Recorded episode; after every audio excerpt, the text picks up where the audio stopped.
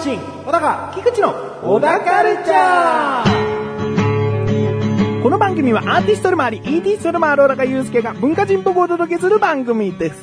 どうも、アーティストでもあり、イーティストでもある小高祐介です。アシスタントの菊池です。よろしくお願いしますええまあ、ええこの番組出だしがね、小高的文化発信っていうのこう、どちらかが毎回言ってええ始まりますけど、はい。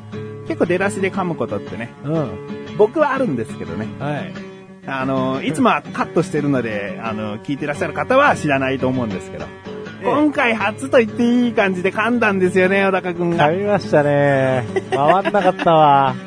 まあ、全然戦歴で言ったら、このアシスタント菊池の方が負けてるんですけど、噛むんですけど、いやー、悔しいわ。こんなたった一杯を番組上で取り上げられてしまうというね。本当だよ。今までの誤配は何だったんだよ。うんじゃあせっかくなんでそこをカットして流しましょうか。ね。いいよじゃあ今聞いていただきましょうね。小高部分。シュワシュワね。ねこんな感じ。ね。うーん。たった一杯なのに。今までの流れてないのに。なんでこれに限って。人のね、ちょっとした人生に影響を及ぼさない程度の不幸というのは美味しいですね。美味しいですけどね。おかしいなうんこれで家庭崩壊とかになるんだったら僕は笑わずに、触れずに行きますよう。ん。うん。まあそうですけどね。いやいや。随分と凹ましてしまったことはちょっとこっちで後悔してるから、行きましょうか。はい。今回はですね、えー、小高祐介くんはですね、携帯電話に詳しいですよ。ね。なので今回は、携帯電話のスマートフォンについてはい。何かお話ししていこうかなと思うんですけども、ええいつもならね、おすすめのアプリから入るんですけども、うん今回はなんか携帯電話を変えたということで、はい。その、新しいうん。スマホ自慢と言いますかね。なぜでも数あるスマホからそれを選んだのかなんつうところもね、教えていただけたらと。なるほどね。うんまあ、これはちょっと話すとですね、少し長くなりそうなんですけど、うん。まあ前にどこかで僕の携帯電話が壊れたっていう話をしませんでしたっけ？これは横断歩道のオクラというリンクページから行けるサイトで話しております。そうですよね。なんか、奥さんのね、あの、小高祐介の奥さんの原付きをですね、乗り回していたら、はい。ポケットから携帯電話が落ちて、はい。パリンと言っていたと。そうです。車に引かれていたと。まあ、すごく薄い携帯電話でねう。ん。まあ、まだ無駄があったかってってね、もうより薄くなって帰ってきたわけですけれども、まあ僕はですね、その保証のサービスに入っていて、うん。えっと、同等品を受け取れますと、5250円でね、うん。新品交換できますとっていう話だったんですけど、まあその僕が使ってた機種がですね、在庫がないと。おう。うん。でも僕は職業柄知ってるんですね。うん在庫はどこにでもあると。おう。この機種の在庫はどこにでもあるぞと。そんな古いものじゃないと。そうなんです。もう最新のものなんですね。うん。で、えー、何、どれぐらいかかんのっていう話になったんです。うん。で、大体このサービスを適用できる人は2日で新品が手に入ると。うん。うん。で、えっ、と、大体2ヶ月かかると。二バカ野郎って。え だって他に在庫あることを知ってるんですよね。うん、知ってるんですよ。知ってるんだよと思いながら、2ヶ月ですかつって。バカ野郎っつって。やろう。こっちは毎月そのために399円払ってるぞと。うんちなみに、他に何があるんだと。うん出せるものは何だと。うんいう話をしたら、まあ、同じメーカーの、うんえー、インフォバー A02 があると。うん。それは、その壊してしまったものより、型は新しいんですか？新しいです。あ新しいんですね。新しいんですけれども、あの、僕はもうこの情報を得た上で、うんその、壊れた携帯電話の方を選んだんですね。うんうんうん。うん。要はその、A02 っていうのが発売すると。うん。で、どういうスペックだっていうのも知っってた上で、うんでも、こっちの方がいいっつって、うんうん HTC バタフライってやつをですね、買ったんですよ。うん。なるほどなと、ここでまた悩ませるかと。あ なぜなら僕はこの A02 の前の1個前の A01 っていうモデルを使ってたと。うん。で、それ以前のインフォバーシリーズもほとんど使ってたと。うん。うん。このインフォバーフリーク舐めんなよと。おう。うん。当然欲しかったとと。うん。ただ、知ってるかと。値段がですね、HTCJ バタフライっていうのは8万円ぐらいするんですよ。おう、高い。うん。で、それを分割で買ってるわけですわ。うん。で、インフォバーは型や、もうちょっと値段が安くて5万ちょいぐらいなんですね。おう。うんうんうん。もう、これ、差が3万ぐらい出るよね、みたいな。うんなんでわざわざ安いのにするんだいと。う。うんん。いや、でも在庫がこれしかなくてと。ああ、わかったわかった、つって。おう。うん。じゃあ、当然、この分割、あまあ、分割で今ね、その HCCJ バタフライ払ってるわけだから、うん価格を、うんインフォバーの方に下げてくれるんでしょうね、と。なるほど。うん。いや、それはちょっとできかねます、みたいな。なんでよ、こっち399円だって毎月払ってるわけだからさ、みたいな。在庫もあんのは知ってんだぞ、と思いながら。こで、なんか随分こうやって笑ってしまう理由は、でもあんたが落としたんでしょっていうのがずーっと頭にあるからすごい偉そうにこう、高いんですよ、こっちのが。だからもう、もともとこっちのがいいって言ってるのに、ないんですよっていう、なんか偉そうな態度が、自分のおまぬけな結果なのにっていうので笑っちゃってます。うんでも、どうにもならないと。うん何言ってんだと思って。うん。うん、じゃあ何色があるんだと。そう。うん。今だと、錦鯉っていう赤色と、うん。アイスグレーっていう、まあちょっとホワイトがありますと。で、僕はもう知ってるわけですよ。青青っていうですね、新色が出てるんですよ、インフォバーは。で、えっ、と、その時期、もう交換僕がした時期には出てたんですよ。うん。青青はないんですかと。僕青青だったらちょっと考えたいんですけど、つったら、青青はないっすね、つって。うん。でも錦鯉はあるんですよね、つって。うん。あ、錦鯉はありますね、つって。でも安くしてくんないんですよね、つって。安くできませんね、つって。うーん、みたいな。うーん、じゃあ、錦鯉で、つって。あ、いいんですか？みたいな。いい、いいんですか？っていうか、みたいな。うーん、まあ、いいっちゃいいですけど、うんみたいな。でも値段は下げてくれないんですか？くもう、うるさいようですけど、みたいな。下げてくれないんですよね、みたいな。うん。うんでも、錦鯉はあるんですよね？うんあ錦鯉はありますね。うんじゃあ、それで、つってうん。で、この、インフォバーが手に入ったわけですね。聞いてても全然大した交渉はしてないんですね。うん 全然こうヘリクツで通そうとも思ってないし。そうなんですよねただ質問をご利用してるだけですもんね。うん僕、もうね、そんなにね、まあこれを言ってしまうといろいろバレてしまうのであれなんですけど、ええそんなに強く言ったら、えあれなんですよ。要は、え仕事に影響が。仕事に影響をきたす可能性があるので。あうん、まあ、これはもうしょうがないと。適当なとこで方法を収めとくか、つって、うんで。正直な話、ちょっとインフォバーも触りたかったし、うん。うん、欲しかったっていうのもちょっとあったからね。うんまあ、いっかと思って。お4ヶ月使ったし、うん。で、早速これ手に入ったわけですけれども。なるほど。錦鯉っていうのはね、色が、こう、基本的に赤で、うん。で、白と水色のようなボタンが、ところどころについているので、まるで錦鯉のデザインっぽいと。そうですねう。ん。まあ、もともとこの錦鯉っていうのはインフォバーのプロモーションカラーなんで、うんず。ーっとこういう配色だったんですよ。うんまあ、。逆に今回の A02 に関して言えば、ちょっと錦鯉っぽさが薄いかなっていう。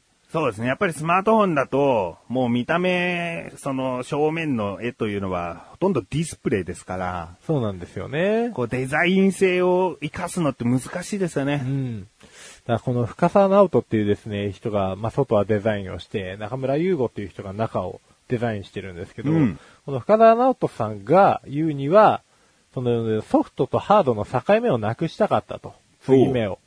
だから、これちょっとこう横にスってスライドするとですね、うん。えっと、普通にインフォバーの独特なユーザーインターフェースっていうのがあるんですけれどもお、それと違うインターフェースになるんですよ。で、白と赤の2色に見えると思うんですけど、うんまあ、厳密に言うとこれ青、白、赤なんですが、これね、今ちょっと電話を操作しながらなんですすけどね。このボディラインとうん横の白いボタンがちょっと色違うんですけど、これと液晶の白の部分と青の部分っていうのは全部合ってるんですね。なるほど。うん。あの、後ろから横にかけての色をそのまま画面上に延長して持ってきてるので、すごく統一性が出てますね。統一性が出てますね。うんまあ、ここのページほとんど使わないんですけど。うん。でも、ちゃんと中身も、そのデザインを活かせるように改善してるということですね。そういうことです。大体もう外は外、中は中で、うん別々っていうかもうバラバラだったりするところを、やっぱインフォバーはそうです。合わせたという合わせ。た。で特にこの A02 から出てきたですね、ファンクションキーがちょっと素晴らしくてですね、うん右側に、こう、音量ボタンの下にですね、ファンクションボタンっていうのがあるんですけど、もう Facebook ユーザーは特に必見なんですが、写真ボタンを押して Facebook ボタンを押すと、うん。Facebook のユーザーの名前が一覧でブワー出るんですよ。で、もうその人の名前を触れば、うん基本的にその人が撮った写真とかが全部 Facebook にもう勝手にアクセスして全部つん見せてくれるんですね、写真を。なるほど。うん。あなるほど。めちゃくちゃ便利なユーザーインターフェースも搭載してると。うん。この辺ちょっと新しいですね。うんうん。いいですね。やっぱりスマートフォンで何でもできるみたいな感じで買うのって迷ったりするじゃないですか。うん。だけど本当に個性が出てくれば出てくるほど選びがいもあるし。選びがいありますね。これはね、やっぱね、クリエイターな感じのスマホですね。インフォバーねそう。ですえね。えそうだからユースケらしいと思いますよ。あ、もう、なんかいきなりいじり始めちゃったんで、えー、ここで一旦 CM です。あの、ケンちゃん、何ですか、しぶちゃん？めちゃくちゃおもろいラジオあるらしいで。あ、そうなん？うん。何？何のラジオ？何やったかな？うん。なんとか言うねん。あ、そうなんや。うんおー。週刊、おうおうおうおうなんとか言うねんな。あ、そうなんや。週間なんや。週1回なんやね。何やったっけな、うん週刊マッキントッシュかなうーん。ときましちゃうんかい。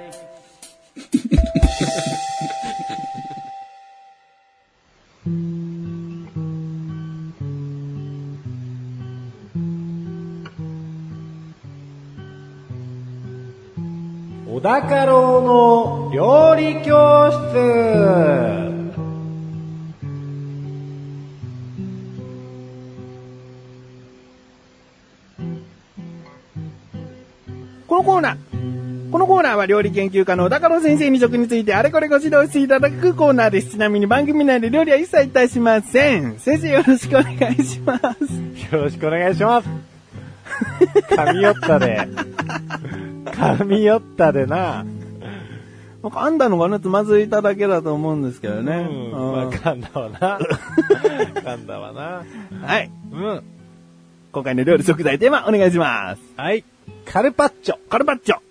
あ、これはなかなか、えー、お肉や魚やいろいろありますからね。そうですね。あまずですね、そんなに話すことはないんですけど、あうん。カルパッチョ、名前の由来がね、まさかのですわ。お、面白そうですねい。や、そんなに面白くないかもしれないですけどね。まさかと言えるんでしょうねう。ん。ちなみにカルパッチョとはですね、まあ、生の牛ヒレ肉の薄切りに、おチーズもしくはソースなどの調味料をかけた料理の総称であると。うん。で今でこそ、まあ、かなり具材はね、うんいろいろ、まあ、カルパッチョといえば使われるようになってきたんですけれども、当初はそうでしたよと。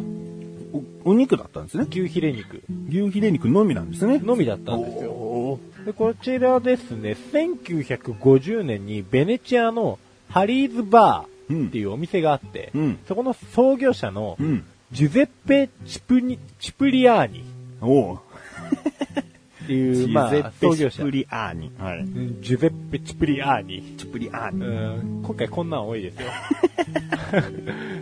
ジュゼッペ・チプリアーニが考案したんですわ。うん。で、生の牛ヒレ肉を薄切りにして、うんマヨネーズとマスタードを混ぜたソースをかけたものが、まあ、やはり当時から、ほうえー作られていたカルパッチョなんですが、うんえー当時ですね、えールネサンス期の画家、ビットーレ・カルパッチョおの回顧展が開かれていたことや、お赤い肉と白いソースの配色が彼の作品の特徴である赤と白の色使いを連想されたことから、うん。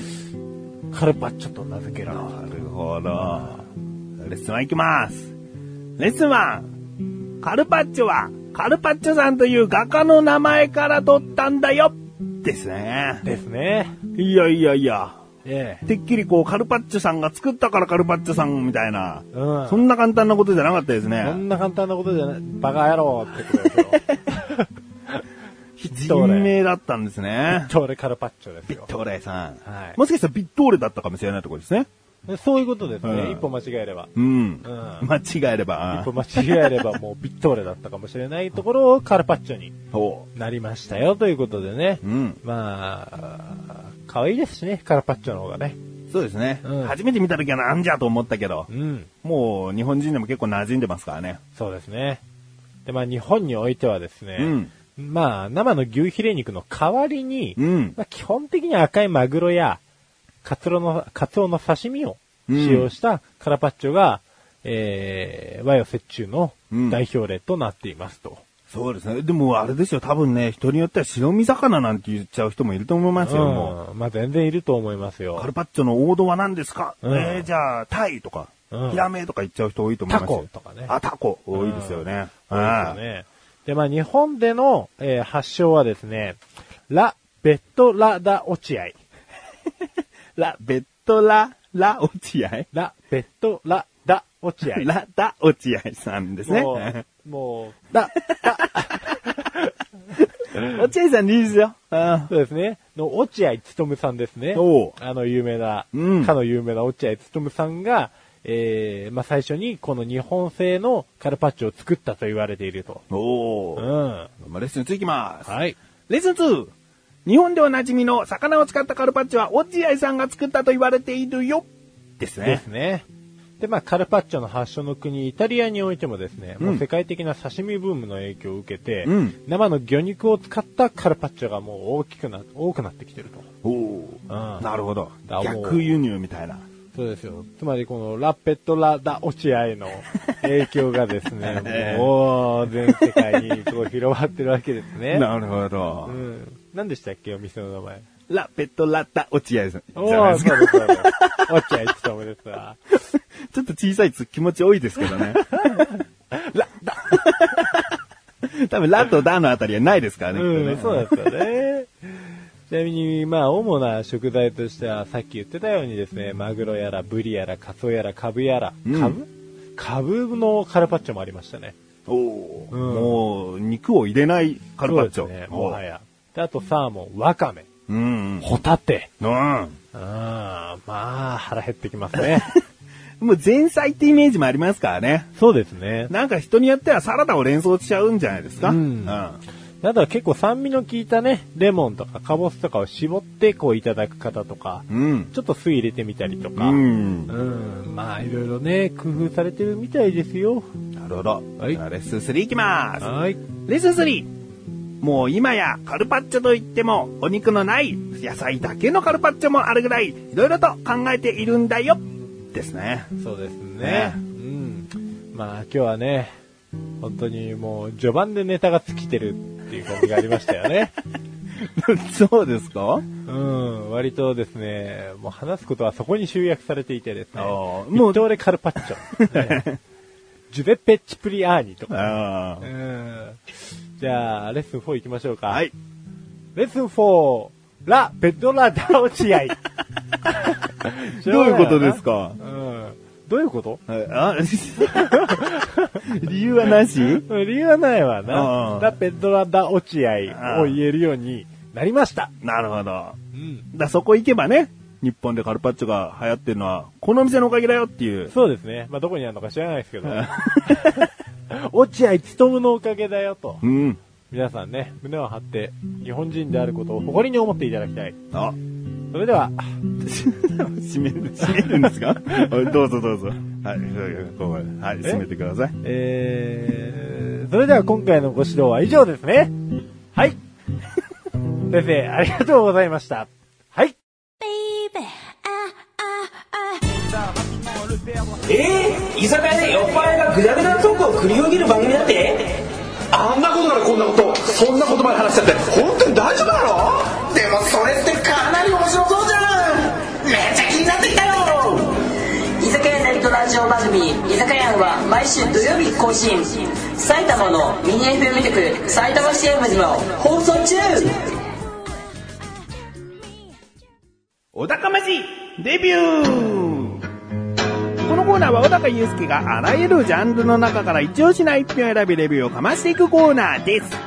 それでは早速今回のジャンルをお願いします。映画映画では作品名お願いします。下妻物語。下妻物語。うん、今、あの DVD のパッケージがほんわかーっと出てきましたね。お、うん。出てきちゃったんかい。はい。では早速レビューをかましてください。どうぞ。見たことあるんですか？見たことはないです。パッケージは見たことある。ああ、じゃあパッケージは本話が出てきてる。ちょっとゴスロリファッションのああ、そうです、そうです。深田京子さんのそうですね。うんそこぐらいです、情報は。まあ、2004年のですね、5月29日に公開された映画なんで、まあ、結構前ですよね。うん。で、今をときめくですね、中島哲也監督。えー、あれです。嫌われマツコの一生だとか、告白だとか、を撮ったあの監督でございますね。うんうん。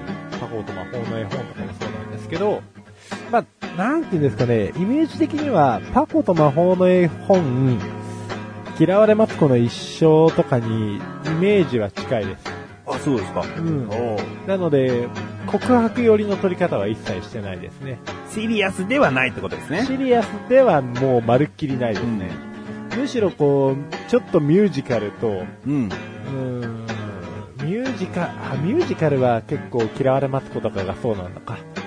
そこまではいかないんですけど、結構ボケ重視ですね。お笑い重視の、映画になってましたね。えー、主演は深田恭子と土屋アンナ、ダブルですね。あ、土屋アンナさんいましたね。えそうなんですよ。で、まあそのゴスロリのファッションをしてる方は、深田恭子。えうん。で、もう一人ですね、土屋アンナの方はもうドチンピラの、ドヤンキーのうんうん。格好してたと思うんですけれども、うんうんあ、出てきました、本話か。出てきましたよ。うんまあ、エピソードがですね、茨城県の下妻市に住む。龍ヶ崎桃子。これが、えー、深田恭子の方ですね。うん。は、えー、ロリータファッションをこよなく愛する孤高の高校生であるうんうん。と。で、お父さんがちなみに宮迫さんですね。あ、雨上がりですからですそうでねす。ね。もう、ろくでもないクソ親父の役をですね、演じてるんですけれども、あともう一人の主人公、えー、白百合いちごは、レディースの一員であり、うん。えー、桃子の父親の作ったベルサーチの偽物を買いに来たおう。のがきっかけで二人は知り合って、っておいうところなんですけれども、まあ、あれですわ。宮迫がですね、宮迫さん。えー宮迫さんと、まあ、親子で、うん。もともと関西の方に住まわれてたっていう設定なんですけど、うん。まあ、ヤーさんのですね、えー下請けみたいな感じで、おう。うんまあ、いろいろ危ない仕事に手を染めつつ、結局バッタモンを売るっていうところに落ち着いたんですよ。うん。で、ベルサーチの偽物を売りさばいたり。ユニバーサル・スタジオ・ジャパンが近くにできたったら、ユニバーサル・スタジオ・ジャパンとベルサーチを無理やり組み合わせて売ったりとか。とりあえずベルサーチ紐付けるみたいなうん。感じで売りまくってたら、ユニバーサル・スタジオ・ジャパンから睨まれて、うん。ちょっとお前姿消せやって言われて、で、茨城県に来たんで。そんな遠くまで来ちゃったんですね。そうなんですで茨城県のその実家に来たんですけれども、うん。で、そこにもうこう田舎のヤンキー感が丸出しの、うん。えー、土屋アンナ扮する、うん。えー、イチゴが来るわけですけれども、うん現地でブンブンブンブン言わせながら、うん。すごい暴走族なんですけど、現茶なんですよ。免許が取れなかったらしくて、おう。うん。え、おいっつって、ベルサーチくれっつって。うん。まだベルサーチは売ってたんですね。あー厳密に言うとですね、お父さんが、うんもう売れなくなったから、在庫が家の中にたんまりあったんですよ。で、龍ヶ崎桃子の方が、ゴスロリファッションにハマってるっていう話したじゃないですか。うんゴスロリファッションの服を買いたいがために、えーお金をいっぱい親父から騙し取ってたんですけど、うん。うんどうにも首が回んなくなってきて、うん。なんとかお金を作らなくちゃいけない。うん。じゃないと、ゴスロリが買えないとうん。いうことで、ベルサーチを通販で売ろうとしたんですよ。あまあ全部バッタモンですっていう触れ込みを入れた上で、あ。そしたら、そのイチゴがブワーってきて、うん。ネットで見たんだけど、全部グレーっつって、うわ、これ全部ベルサーチかっつって、うんいやでもバッタモンですよって、バッタモンでもベルサーチやベルサーチだろうが、と、ぐいぐい来るわけですね。うん。で、まあ、なんやかんやですね、その後仲良くなってきて、うん。うん。で、一緒に、あの、原宿原宿じゃないか、代官山行ったりとかして、うん。まあ一緒に買い物したりとか、なんやかんやするんですけれども、まあ、ストーリーはですね、すごくそれなりに面白いんですけれども、確か原作があったと思うんですが、うん。うん、まあ、それはさておいてですね、やっぱり映像美ですね、中島哲也。おー例えば、冒頭のシーンで、あの、ゴソロリファッションの方が原チャに乗って、ものすごい中道を暴走してる時に、うん。軽トラックに思いっきり跳ねられるんですね。ボーンって。で奇跡的に無傷なんですけど、うんまあ、それはいいとして、その瞬間のこのキャベツがブワーって舞ってって、ゴソロリファッションがブワー舞ってって、そのポケットからなぜかパチンコの玉がいっぱいシャーって出てきたりとかっていう、あの超スーパースローで撮ってるような、うん。なんか現実じゃない感じ。うん。でも舞台はあくまで茨城県下妻みたいな、うんすごく現実的な土地なんですけど、うん。なんかそのギャップとか、なるほど。活かし方がものすごく上手いんですよ、あの人。うんほんで、まあ、ギャグ主体なんで、まあ誰が見てもすごくすんなり見れるんじゃないかなとは思いますけどね。なるほど。まあ、物語の今話した展開だと、どういう、こう、まあ、山がやってくるのかっていうストーリーがちょっと気になりますけども。そうですね。まあストーリーはね、いいっすわ。まあ、曲で言えば普通っちゃ普通です。なるうんこれは星の数を聞いた方が早そうですね。はい。じゃあ今回の星の数最大が5つ星ですが、いくつですか？5つ ?5 つなんですか !5 つです。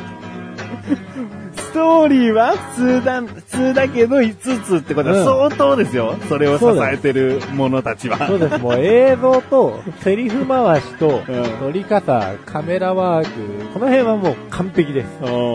ストーリーはもうぶっちゃけ、映像と音楽と、その辺が良ければ、うんうん。ストーリーはぶっちゃけいいんじゃないかなと思います、なるほど映画に関して言えば。これが小説とかだったら、ストーリーが良くなきゃどうにもなんないんですけど、うんうんうん。映画は、うん、いい。なるほど。十分他のことで補えてたってこと補ですね。えてた。わかりました。そういうこと。えー、ということで今回は映画というジャンルの中から、下妻物語という映画をレビューしました。以上、お高ましレビューでした。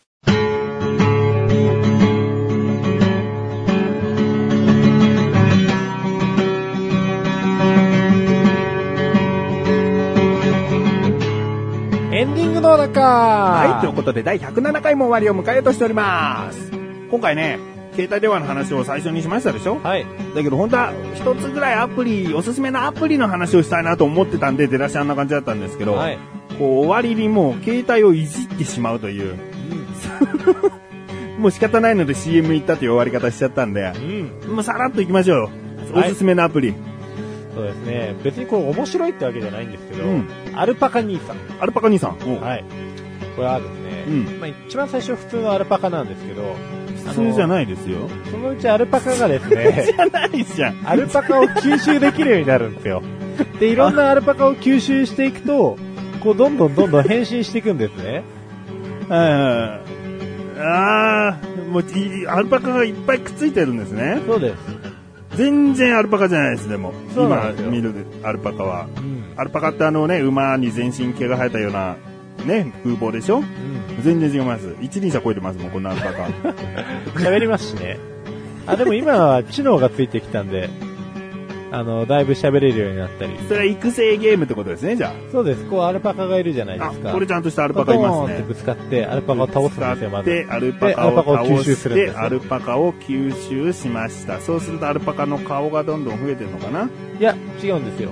これはもうこのままのデザインこのまんまだけど、ど。はいこの左上のゲージがですね、はまあ、次600でレベルアップするんですけど、はい600になるとまたアルパカが変身してって、こういろいろこういう、あ恐竜みたいな形だったり、顔は1個だけどムキムキマッチョみたいなアルパカだったり。あの、今聞いてね、やってみたいなと思った方、アルパカ兄さんと検索してみてください。ちなみに自分はしません。しないんかい。だからちゃんは22日の水曜日更新です。それではまた次回をお楽しみに。さようだかさようならこれ、これも面白いよ。